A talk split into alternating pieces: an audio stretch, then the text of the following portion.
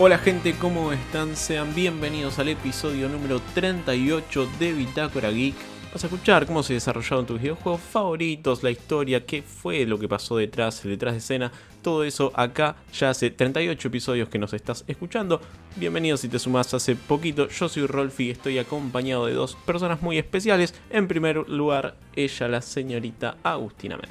Hola a todos, hola Rolfi, ¿cómo estás? ¿Cómo estás, Agus? Bien, por suerte. Feliz de un episodio más. Feliz de haberme rateado de la Facu para estar acá con ustedes. Ok. Mucha confianza. Hay que ratearse la Facu, ¿eh? Hay que... Porque en secundaria quizás uno muy joven se divertía. Ya en la facultad te da miedito, ¿viste? Vieron algo que no vi. Claro, bueno, después puedo hacer un rewatch de la clase, igual, si no, no, no me haría tan la, la copada. Claro. Ya con los años ya no, no, no sé si es tan divertido. Ya medio que te da un revoltijo, ¿viste? Un miedito. También me acompaña el señor Rodrigo Campagne. ¿Cómo están, gente? ¿Todo bien? ¿Cómo estás, Rodrigo? ¿De dónde te rateaste vos? Eh, de ningún lado, porque estoy de vacaciones, lamentablemente. Eh, eh, no, yo me. Esta veces me ratié.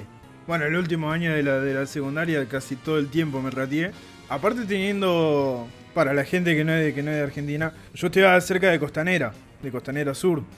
Ahí donde en un momento se hizo un recital, creo que tocó, no me acuerdo qué banda, no me acuerdo si era Green Day o alguna de esas, para un festival, para un Pepsi Music, no sé si te acordás. Uh, Eh, unos añitos. y como estaba cerca de cerca de ahí, cerca de Costanera Sur, era fija que me rateaba, iba a pasar la tarde ahí, pues venía, me tomaba el bondi como a las 8 de la noche por ahí, cuando se suponía que tenía que volver a mi casa. Así que lindas, lindas experiencias. Pero después en la facultad ya llegó un momento que dije, bueno, falta un día, falta dos, falta tres, yo no voy más. Porque, porque era, era completamente al pedo que siga yendo. Era como, ya está, me perdí una clase. Me perdí la otra, me perdí la otra, ya la tercera. Es, como, es vale. re peligroso ratearse. Es un arma de Sí. doble filo. Yo nunca me rateé del colegio, ¿eh? Nunca Muy me bien. rateé. Consulta, tengo mucho miedo de preguntarle a Rodrigo que voy a preguntar. Yo le pedí a mis Eh, compañeros que me tiren la mochila por la ventana, porque como teníamos justo la ventana a la calle, Ok, no pregunto entonces. Eh, ¿Qué estuvieron jugando, Rodri? Eh, estuve jugando un juego publicado por Team 17. Es un RTS Survival. eh, se llama Age of Darkness Final Stand. La premisa del juego es muy simple. Vas a morir. No importa lo que hagas, vas a morir. Y cuando te. Cuando te encontrás en el juego, te das cuenta del por qué esa premisa no solamente que es tan llamativa, sino que también es tan acertada. Porque la idea es que vos te armes tu, tu aldea, te armas tu último, tu último bastión en contra de unos zombies, unas bestias nocturnas que hay por ahí dando vueltas en el mapa. Y lo que vos tenés que hacer obviamente es sobrevivir. Vos tenés una chance de tres noches en donde podés llegar a tener un ataque, pero en la última noche te viene una oleada, una primera oleada de zombies que te van a matar. Obviamente que vos tenés que plantear todas tus defensas y además también tenés que eh, hacer lo típico de un, juego de este estilo, como si fuese The AR Billions, en donde tenés que seguir eh, creando tu ciudad a medida que la vas defendiendo de estos zombies. La gracia que tiene es que cada oleada trae cada vez más y más y más y más zombies.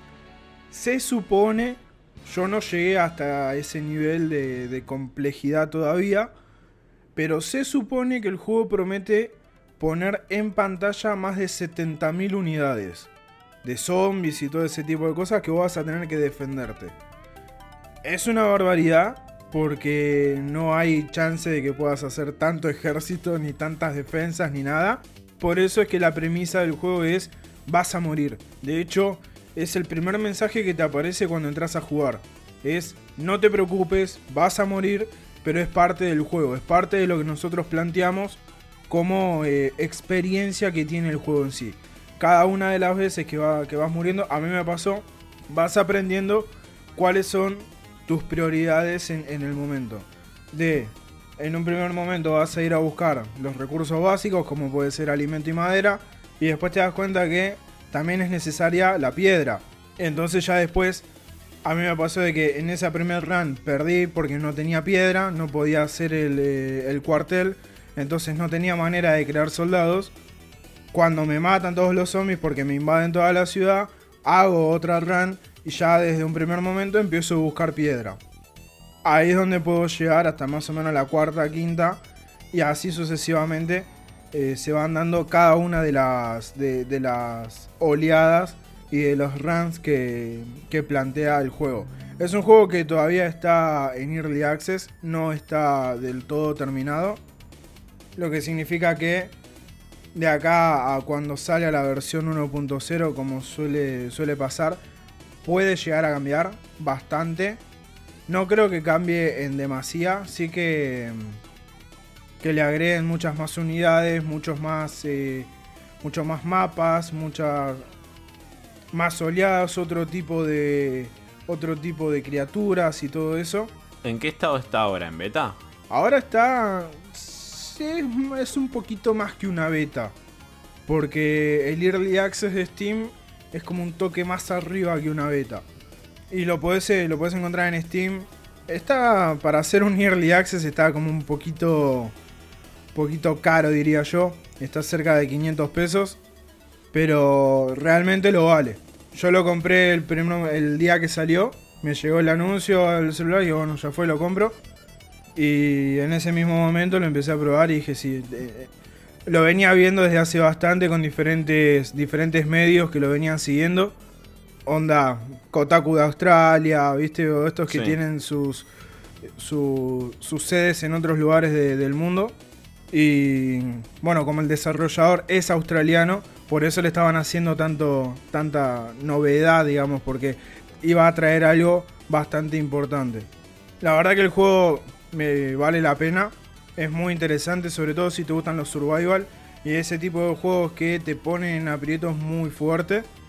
Eh, si jugaste Day Arbellions, es obvio que te va a gustar Age of Darkness. Si nunca jugaste Day Arbellions, entra primero por Age of Darkness, que me parece que es un toque más fácil de entender y es un toque menos compleja y menos empinada la curva de aprendizaje y la curva de dificultad que Day Arbellions. Eh, y después, una vez que ya manejes ambos, cualquiera de los dos es excelente. Sí, obviamente, en un futuro se van a desbloquear más héroes. Que estos héroes son como tu general, tu comandante en jefe de las fuerzas de seguridad que tenés en tu, en tu bastión, en tu base. Y tienen como una suerte de poderes que te ayudan a vencer un poco más fácil a todas estas criaturas de la noche, todas estas criaturas nocturnas, como no sé, una espada que se prende fuego, que hace genera un poco más de luz, entonces eh, te permite ver un poco más en la oscuridad cuando se hace de noche, porque también tiene eso, tiene ciclo día y noche el juego. Durante el día no vas a sufrir ataques, durante la noche es cuando no solamente se reduce tu, tu línea de visión, sino que también sos mucho más propenso a un ataque en cualquier momento y por cualquier lugar, porque les pinta ser un toque más agresivo a, las criaturas que andan dando vueltas por ahí eh, caminando. Por eso también es importante, eh, una de las cuestiones que tienen este tipo de juegos, la exploración del mapa, es muy importante para saber bien por dónde te puede llegar a venir la, la oleada de zombies. Para completar un poco la información antes de preguntarte algo, entendiendo que nos escucha gente también por fuera de Argentina, el juego se puede conseguir por Steam o por la eh, tienda oficial de eh, Team 17, se encuentra a 20 dólares. Eh, ahora, arrancaste diciendo que el juego te decía que ibas a morir y que esto era parte del juego. Sí. Sacando un poco eh, tu paciencia personal, por decirlo de alguna manera, ¿qué tan frustrante es? No lo considero frustrante. Eh, la verdad que no es. No es frustrante porque ya te están avisando lo que se va a venir. Y si vos venís. Si vos seguís las noticias de este juego, si venías siguiendo las noticias de este juego, ya sabías a qué te ibas a enfrentar. Para alguien que es nuevo, yo creo que más que una frustración significa un.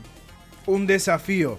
Claro, creo que el objetivo es superación, ¿no? O sea, como que vas jugando partida a partida e intentás sobrevivir más tiempo. Exactamente. Sí, eh, eso lo entiendo, pero a ver, el juego puede ser, en primer lugar, puede ser difícil, pero a su vez puede ser justo o injusto. O también puede tener eh, mecánicas eh, fluidas, puede, tener, puede ser fácil de manejar, puede, puede entrar un montón de variables que pueden hacer un juego que está preparado para que vos pierdas frustrante o no frustrante.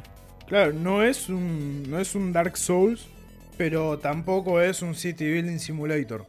¿Entendés? Es como justo en el medio de ambos. Es, Ok. te tenés que preparar, el juego te, te avisa, mira, en tres noches vas a tener un ataque. Entonces, durante ese tiempo, ese ciclo día y noche, esos tres días y dos, y dos noches, tenés que preparar tu base. Tenés que tratar de, preparar tu base para bancar una primera oleada. Obviamente que tenés un tutorial que te va, que te va dando ciertas indicaciones, como diciendo, bueno, mirá, si querés construir este edificio necesitas piedra, que querés construir este edificio necesitas madera. Eh, construir los aserraderos te conviene hacerlos mucho más cerca de los de, de donde está la madera, donde está el bosque, porque ahí vas a tener mayor cantidad. Dependiendo de donde vos pongas el edificio, es la cantidad que te va a dar de ese recurso. Eh, entonces todas esas cuestiones te las va explicando el juego.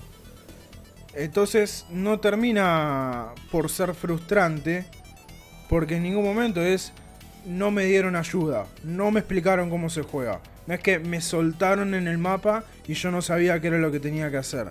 El juego te va guiando. Ahora, el cómo lo hagas y con el tiempo en que lo hagas y la velocidad en que lo hagas, eso también corre por tu cuenta. Corre también en cómo vos eh, respondes ante este tipo de, de juegos que tienen un tiempo pactado y que ya sabes que en ese momento se te va a venir una oleada de zombies que va a ser una locura. Es, es también un poco como pasa con los Tower Defense. Vos sabés que con los Tower Defense cada X cantidad de oleadas te viene un, un jefe o un mini jefe. Entonces ya sabes que para, no sé, cada 5 oleadas tenés un jefe. Entonces ahí es donde entra tu manera de cómo, cómo resolves el tema de los recursos. En el sentido de, me guardo los recursos para mejorar ciertos edificios o para sacar más unidades. O creo más edificios que tal vez no me sirven tanto para la defensa, pero sí para tener más recursos. Pero también tenés, en tenés que tener en cuenta que el tiempo que vas a tener es muy acotado. Porque si vos haces los, los, edificios de recursos, los haces en el tercer día y sabes que al- a la siguiente noche te viene el ataque, no te sirve de nada hacer ese tipo de, ese tipo de, edificios. Entonces, juega con eso, juega con el aprendizaje a partir de una suerte de penalización o castigo que es vas a morir. Es, esa es más que nada la, la forma en la que te enseña a jugar Age of Darkness. Eso es lo que te plantea el juego. De, si bien lo más llamativo son las 70.000 unidades en pantalla, lo otro es, en ningún momento llega a ser frustrante. Yo tengo una duda, ¿no? En cuanto a recurso de, de la PC, ¿cuánto consume esto? Porque yo creo que para tener después 70.000 unidades en pantalla va a necesitar un poco de cumbia. No, el juego está muy bien optimizado. Más allá de ser un estudio chico, está muy bien, muy bien optimizado. Mi máquina no es la mejor del mundo, la placa de video mía ya está casi en las últimas. Y así todo se bancó unas, te diría que unas 1200, 1500 unidades. Todas tratando de atacar con efectos y explosiones y todo eso. Quisiera ver mucho más adelante cómo se comportan. Además también una de las cuestiones que tiene es no va tanto por los gráficos, sino que vamos por el tema del procesador y de la RAM, porque los RTS consumen mucho procesador y no tanto de RAM. Entonces, el procesador mío sí es bastante bueno, ahí sí me gasté una, una buena pasta. Y se lo bancó, se lo bancó de buena y sé que se va a bancar bastante más de, de lo que pude llegar a probarlo. Es un juego que no sé cuánto más eh, le pueda llegar a meter en esta run. Porque también me gustaría esperar a, alguna que otra actualización y ver si sueltan algún otro héroe.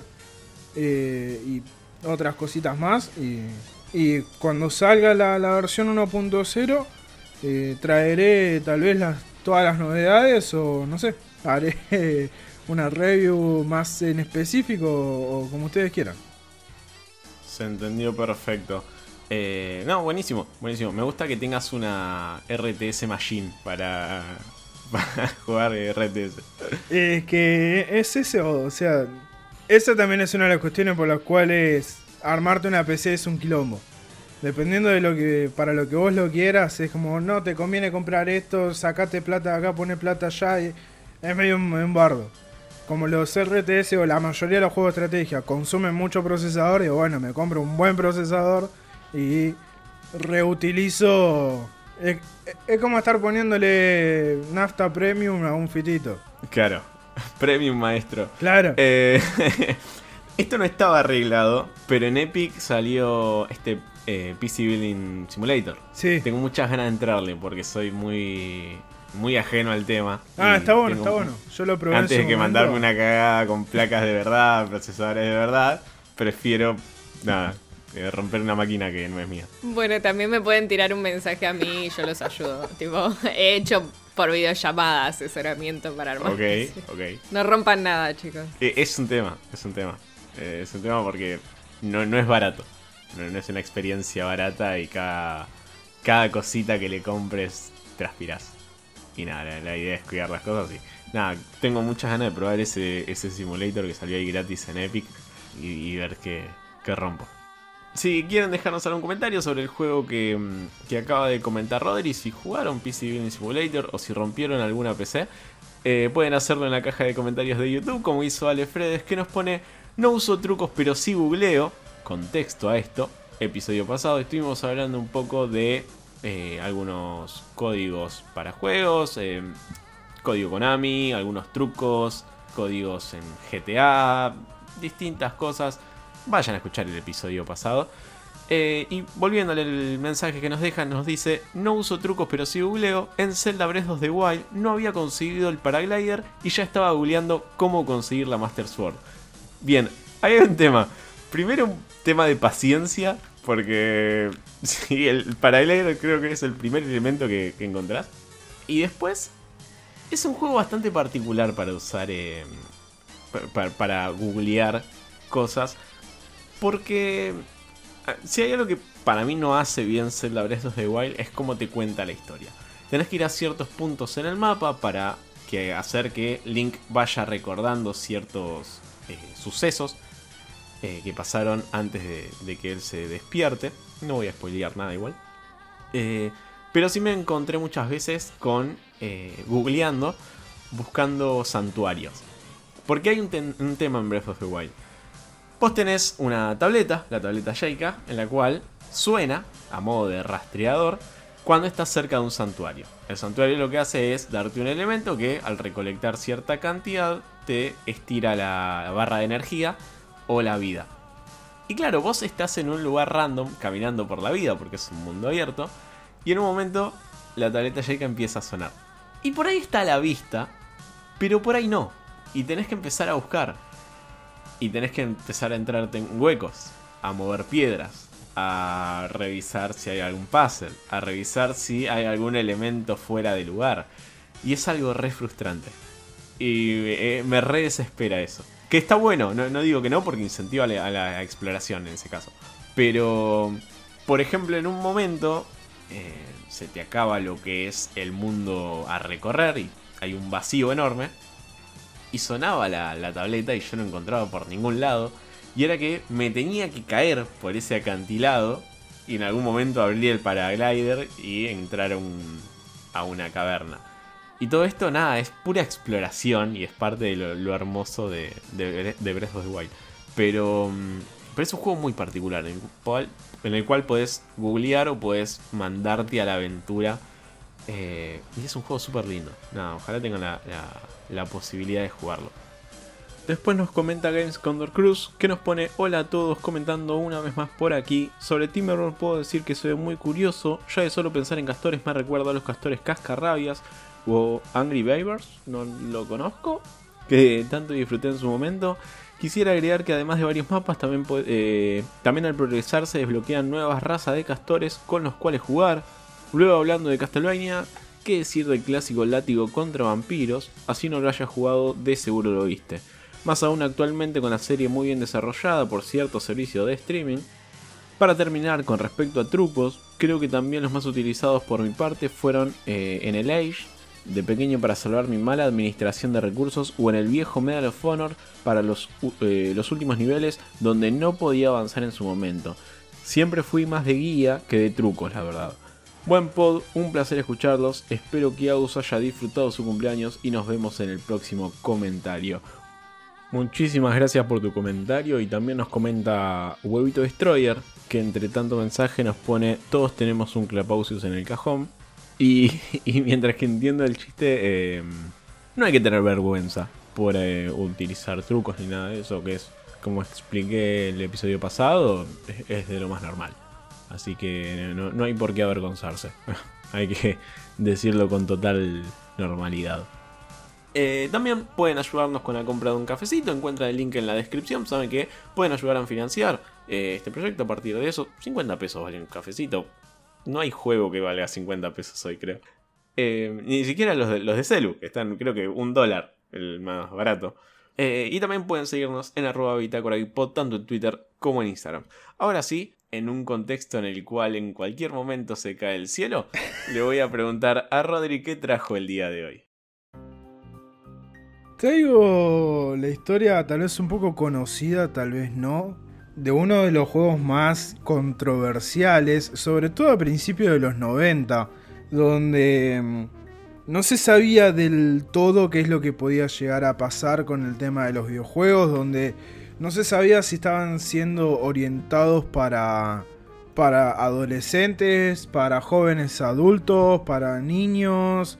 No se sabía bien qué era lo que lo que se pensaba hacer o para dónde pensaban apuntar la compañía, las compañías videojueguiles, donde, para dónde iban a, apuntar con el tema de el contenido y la libertad creativa que podían llegar a tener los desarrolladores al momento de, de, crear algo en particular para una consola. En el verano del 93, año en el que yo nací, el ejecutivo de Nintendo, Howard Lincoln, se estaba metiendo en una. En un problema que no se sabía si iba a ser inevitable o no. Pero que sí iba a traer un quilombo zarpado. El tema era que la compañía de, Lincoln claramente era reconocida por crear un entretenimiento más que nada orientado a, a, nenes chiquitos y algo más orientado a las familias. Y también por, por, este motivo era que tenían un, como un sello de calidad de Nintendo que daba a entender en cierta manera esto. Sí, acá una aclaración antes de, dejar de continuar, Rodri. El sello de calidad de Nintendo, el famoso sello de calidad de Nintendo, que era una especie de sello dorado que venía en, en la caja del cartucho, en realidad lo que marcaba no era que el juego sea de calidad o no, porque ese sello lo ponía Nintendo y sería como Nintendo dándose una palmada en la espalda a sí mismo, sino que lo que marcaba era que el juego lo sacaba un estudio de Nintendo o que la cantidad de tirada de, la cantidad de cartuchos que iba a ser el estudio era manejado por Nintendo. Esto lo que hacía era incentivar las ventas de los estudios propietarios y de alguna manera forzar o empujar a aquellos estudios que no eran propietarios a que arreglen de alguna forma con Nintendo. ¿Cuál era el problema teniendo a Nintendo ya en el mercado y a una empresa que le estaba, lo estaba empezando a pinchar como en ese momento era Sega. Estamos hablando de plena época de la guerra de las consolas, con Lincoln bancando no solamente la irreverencia de Sega en tratar de bardear a Nintendo, sino en mantener a un público lo suficientemente copado con su empresa.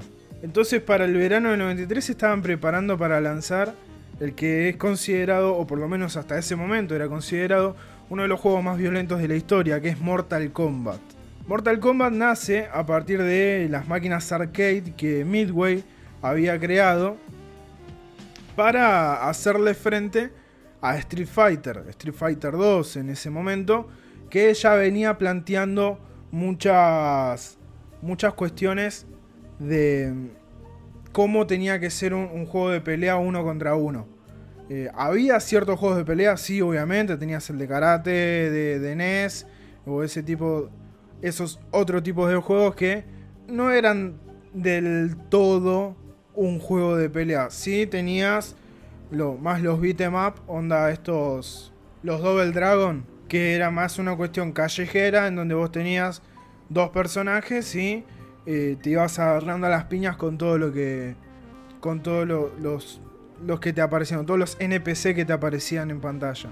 Si bien como decís eh, que había juegos anteriores a Street Fighter, Street Fighter para un poco complementar esto que, estabas mencionando, es establecer o mejor dicho popularizar ciertos elementos que se van a hacer eh, un estándar en los juegos de, pelea, como por ejemplo la barra de vida. un juego de pelea tradicional de estos uno contra uno, nosotros tenemos una barra de vida arriba de cada luchador o en cada parte de la pantalla, al cual se va reduciendo a medida de eh, que vamos golpeando al otro, al otro enemigo. Em, no es Street Fighter quien lo crea, pero a partir del boom de Street Fighter es que lo populariza. Pero a todo esto, y con la, la popularidad de Street Fighter tan a, tan a pelo, digamos, tan, tan palpable, hubo un chabón que dijo, no me copa que cuando se marea el, contrincante, no puedas hacerle nada copado. Es como se marea y lo tenés ahí y no puedes hacerle nada. Este tipo, o este señor, o este gran desarrollador, uno de los cuatro desarrolladores que tuvo el primer Mortal Kombat, era Ed Boon. Ed Boon, quien era la cabeza de, Midway en ese momento, no le copaba la idea de el, que se mareara el contrincante después de una, de una serie de, golpes seguidos, un combo, lo que llamamos, un combo bastante eh, seguido que se mareaba el, contrincante. Entonces dijo, saquemos el mareo y dejémoslo para el final. Cosa de, ya sabemos cuál de los dos es el que perdió. Pero metámosle una rosca. Hagamos que se permita otra cosa. Y ahí es donde nace también la idea de, ¿qué pasa si le metes un gancho y le saca la cabeza? Entonces dice, ok, probémoslo, hagámoslo, veamos cómo se, cómo se, cómo se siente en el juego. Y así es como se fue dando en cierta manera Mortal Kombat. De hagamos, probemos esto, hagámoslo. Si está copado lo metemos en el juego. Y siempre la pregunta era, che, ¿y si hacemos esto? ¿Y si hacemos esto otro? ¿Y si probamos con esto? ¿Y si probamos con esto otro? Así fue como empezaron a crear estos grandes movimientos finales que todos conocemos hoy en día, que son las llamadas fatalities. Esto de arrancar de la cabeza tu, a tu contrincante, arrancarle el corazón, con, no sé, electrocutarlo y que explote, eh, con un gancho arrancarle la columna vertebral o ese tipo de cuestiones que hacen a Mortal Kombat, o por lo menos en ese momento lo hacían, uno de los juegos más violentos de la historia. Otra aclaración para meter en el medio. Es totalmente correcto esto de que piensan en implementar las fatalities.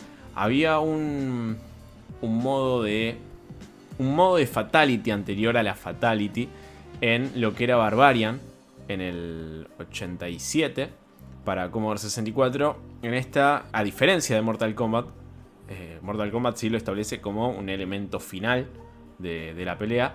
Eh, se podía establecer en cualquier momento de la pelea. Es decir, vos acababas la pelea con un golpe especial que tenías que hacerlo en cierto momento, ¿no? Tenías que tener un timing bastante bueno.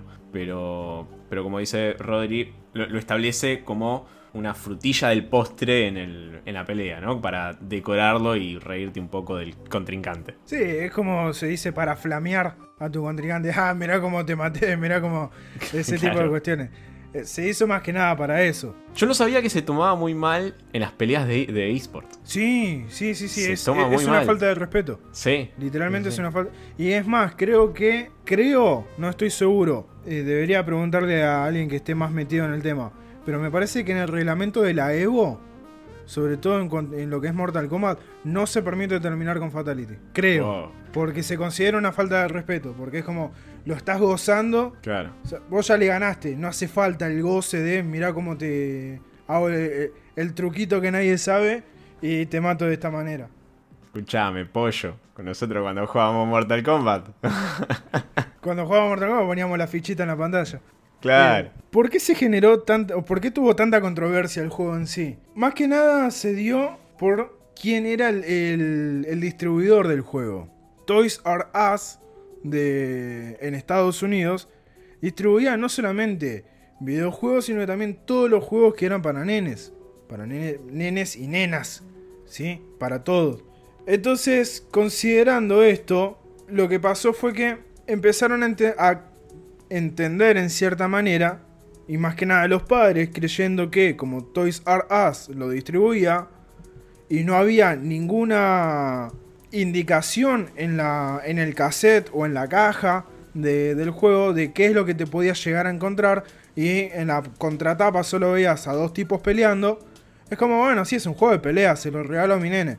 Y después cuando veías que pegándole una piña, pegándole una patada, un gancho, lo que sea, salía sangre para todos lados, es como, ok, no es para nenes. Porque literalmente está mostrando cómo se está desangrando el otro. Cómo estás desangrando a otro a las piñas. Cómo lo estás matando a las piñas literalmente. Con el complemento de que eh, estaba en un videojuego. O sea, no- los padres no Sí. solamente lo veían mal porque estaba porque era un videojuego, sino también.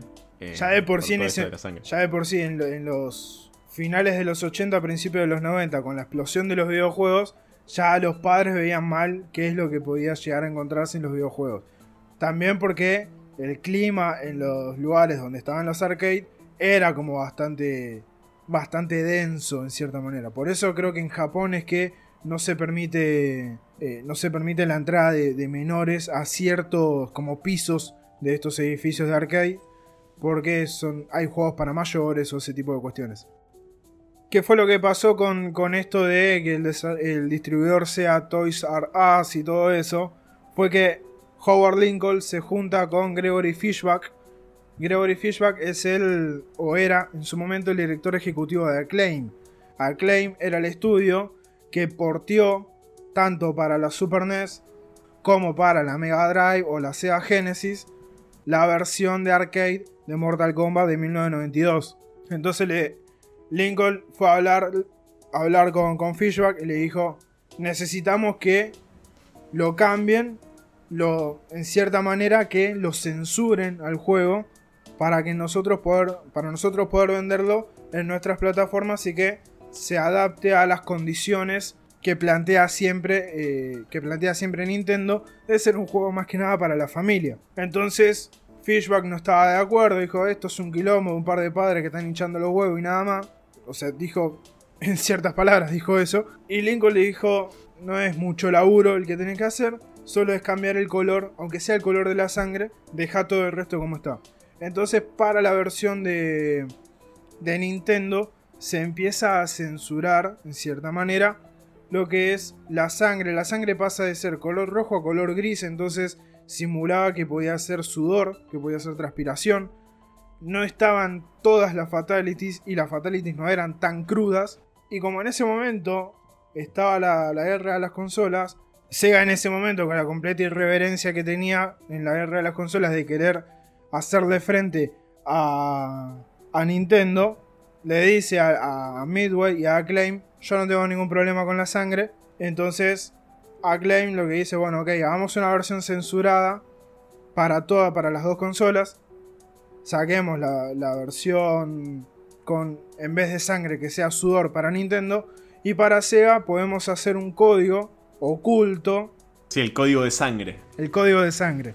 Que básicamente lo que hacía era agregar más sangre. Porque ya había como cierta, o sea, soltabas como pequeñas gotitas de sangre en el juego de Sega, de Sega Genesis. Pero este código de sangre era el que habilitaba la versión completa del arcade con toda la sangre y la brutalidad que tenía el arcade.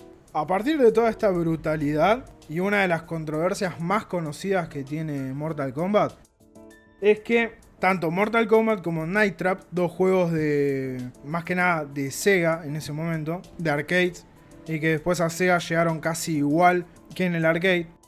La ESA, la Electronic Software Association, recibe un montón de quejas de los padres. De, los nenes diciendo, no puede ser que, que no haya ninguna advertencia sobre lo que están jugando los chicos. O sea, están jugando a arrancarle la cabeza a otro. Eh, un, personaje le mete la mano en el pecho al otro y le saca el corazón. Entonces, ante tanta queja de los padres, la ESA decide crear el primer eh, organismo de control para los videojuegos, que es el famoso ESRB, el sistema de clasificación ESRB, que después también se replica en otros lados, como en Japón tenés el sistema 0, se llama así, y en Europa es el sistema PEGI. Este sistema lo que hace es clasifica a los juegos según, eh, no sé, la violencia que tiene, si usan sustancias ilegales, El lenguaje. lenguaje o lo que sea. Y es gracias a Mortal Kombat, diríamos, que existe SRB. Si no, hasta hoy en día, así como tenés eh, en en Steam, que para ciertos juegos te pide tu fecha de nacimiento, Es bastante importante porque es importante que los juegos vengan, eh, vengan con una marca clara para quienes están dirigidos o quienes, eh, para quienes está recomendado. Mencionaste Steam y medio que la biblioteca de Steam es una máquina de... no, te encontrás cualquier cosa. Te encontré, oh, es un basurero, ¿no? es peligrosísimo eso. Sí, es, es- es muy peligroso. sí. Ni siquiera si te pones a buscar bien, o sea, es No, no, como no. ya a veces te recomienda, ¿viste? Te recomiendo y decís, hey, ¿qué, qué, qué onda esto? ¿Por qué hay un juego de este tipo acá? ¿Por qué a alguien se le ocurrió crear esto? Claro. Me pasa muchísimo. Me pasa- Es como. No entiendo cómo se permitió. O sea, bueno, todo bien. Vos podés ser independiente y lo creás. No sé por qué. O sea, no sé qué se te pasó por la cabeza para crearlo. Pero de ahí a que encima se venda y Steam apruebe la venta. Hay un par de cosas para revisar ahí importantes. Sí. No, y lo peor es el, es el- caudal de ventas que tienen ese tipo de juegos. Sí, sí. Eh, no, no me voy a poner a, a recordar ahora algún juego. Hay un Eh, montón, un montón que son Sí, no, no, polémicos. pero. Pero bueno, nada, me acordé de eso y quería mencionar.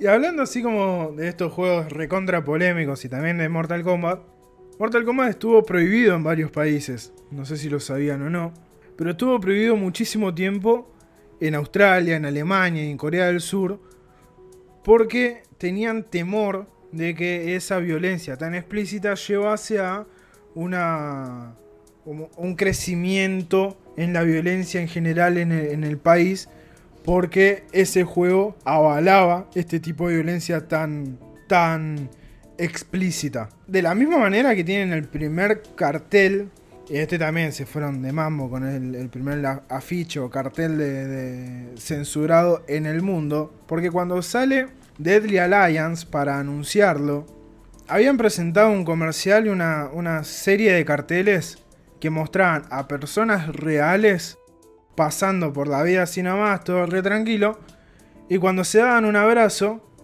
y sacaban las manos, dejaban toda una huella de sangre, porque estaba demostrando, estaban destinando a que todos teníamos como un asesino adentro que estaba preparado para salir en el Mortal Kombat. Es una locura. Es una locura ese, ese anuncio. Está, se puede encontrar en, internet. Incluso esto le valió un récord Guinness a, a Alliance, este, tipo, este anuncio, porque fue uno de los primeros en, ser borrado y en ser censurado. O sea, no, no sé, también volvemos a lo mismo, no sé a qué cabeza se le ocurrió decir, pongamos esto acá. Porque encima fomentan la idea de que los videojuegos generan ese tipo de pensamientos. O sea, eh, no. no da. Alguien que le diga que no da. O sea, pensar que un... No sé quién fue el genio de marketing que diga, hagamos esto porque todos tienen la capacidad de ser un, as- de ser un asesino porque aman Mortal Kombat. Es como, no tiene ningún tipo de sentido lo que estás planteando. Y es, es muy raro. De la misma manera, esto de cuestiones que no se entienden de Mortal Kombat y es como nadie puede entenderlo. Estuvo la, en un momento estuvo la oportunidad de que uno de los personajes femeninos de Mortal Kombat, que ya sabemos que la gran mayoría eh, están hipersexualizados en, ciertos aspectos, eh, con ro- ropa que no es ropa, sino que son como tiras de ropa enganchada y nada más.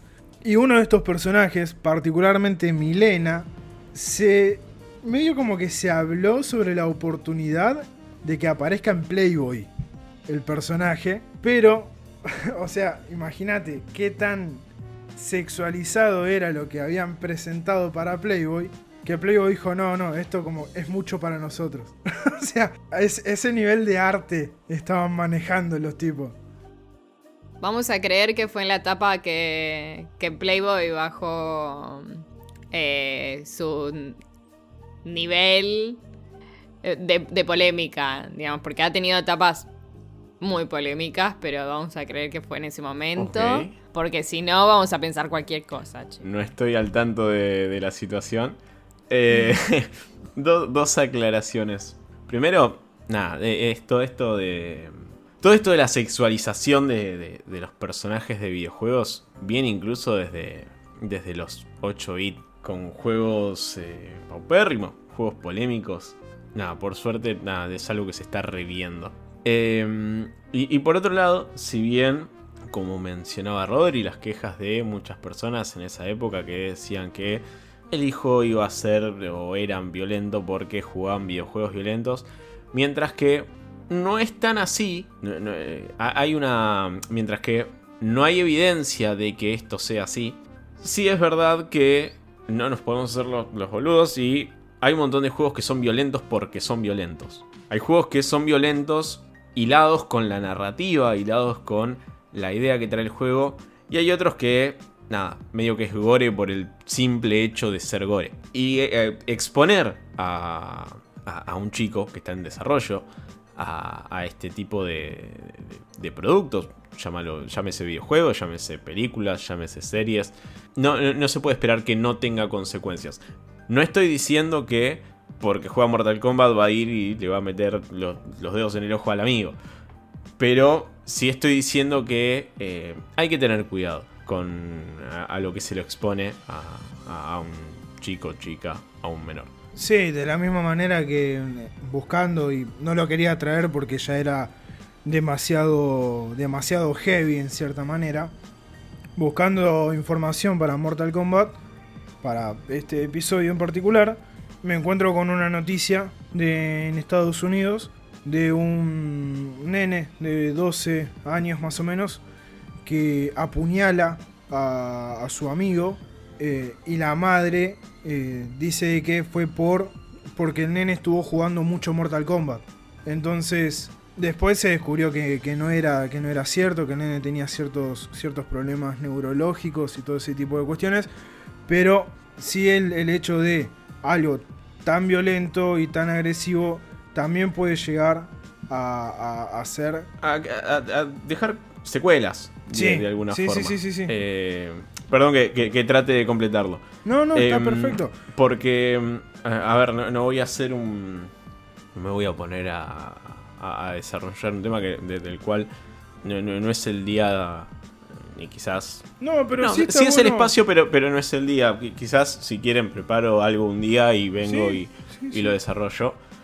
Pero digo, mm, hay que tener en cuenta que un- una persona en su etapa de desarrollo es, eh, para llevarlo a, a lo terrenal, es como si fuera una esponja, ¿sí? En el cual absorbe un montón de cosas y pueden afectar de una u otra manera. De nuevo, no quiere decir que porque vea a Sub-Zero sacarle la cabeza al contrincante, va a ir y le va a sacar la, cabeza al, al, al amigo. Pero eh, de alguna manera eso repercute, de nuevo, llámese película, videojuego, lo que, lo que quieran, y eh, puede llegar a tener consecuencias, y, y por eso hay que tener cuidado. Y si bien está, está bueno esto de la calificación, de si es para mayores, si es para menores, si es para X edad, menor, menor edad, también está bueno revisar aquello que se le da para jugar, para que se entretenga un, un chico.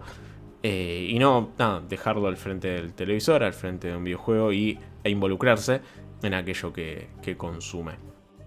Después de esta charla que siempre es más que, más que importante, vamos a y terminemos por descontracturar un poquito todo esto.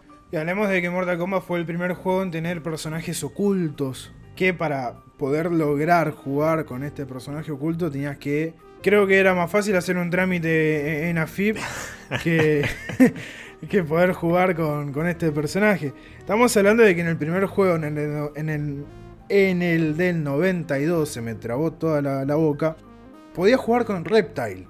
Era la primera vez que podía jugar con Reptile.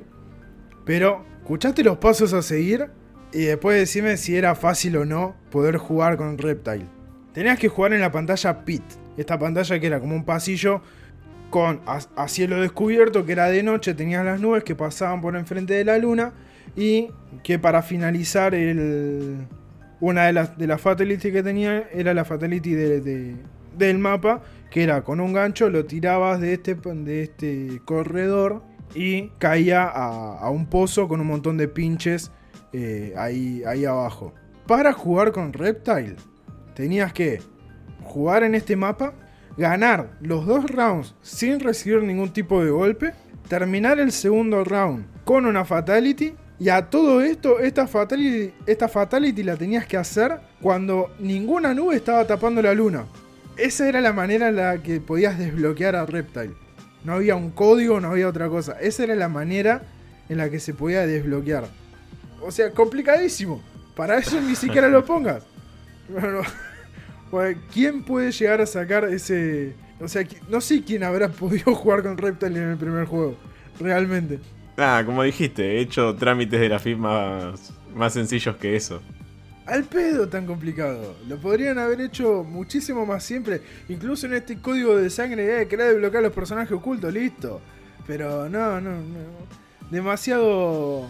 Demasiado complejo para, para mi cabeza y para.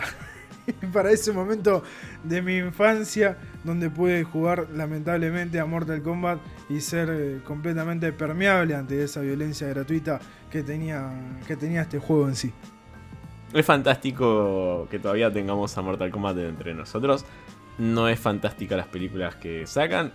Es fantástico cómo, cómo ha evolucionado la saga a lo largo de, de, la historia. hoy tenemos una saga que te cuenta una historia. Hoy tenemos un, un juego completamente distinto. Y podés hacer que pelee Rambo contra Terminator. Y eso es, es realmente fantástico. ¿Se volvió tal vez el Super Smash de los héroes de acción? Sí, yo creo que mm, por lo menos este último sí. El anterior creo que había ido más por personajes de terror. Sí, como que tiene etapas. Sí, sí, sí, sí. Hay que ver, bueno, con qué nos sorprenderá. Lo que sí sigan a Ed Boon en Twitter, porque dijo que va a ir tirando data y eh, data que nunca fue revelada sobre cómo, cómo fueron desarrollando Mortal Kombat. Ya creo que tiró el primer tweet fue sobre la cantidad de frames que se necesitaba para hacer que Scorpion tire el gancho, ¿no? El get over hit. Para tratar de, respetar o por lo menos manejarse dentro de los límites de, memoria de la consola y del cartucho, hacer que el, actor que hace la captura de movimiento lo tire a cierta velocidad, haga cierto movimiento, lo tire a cierta altura, porque uno cuando se agacha, el gancho te tenía que pasar por arriba. Todos estos detalles Dijo Edwin que los va a ir tirando en Twitter, así que nada, es para activar la campanita ahí en el. Igual es gran tuitero. Sí, es, un gran. Es un gran. Uno de los grandes desarrolladores. Lo mismo que Cory. Cory también. Sí, Cory también suele.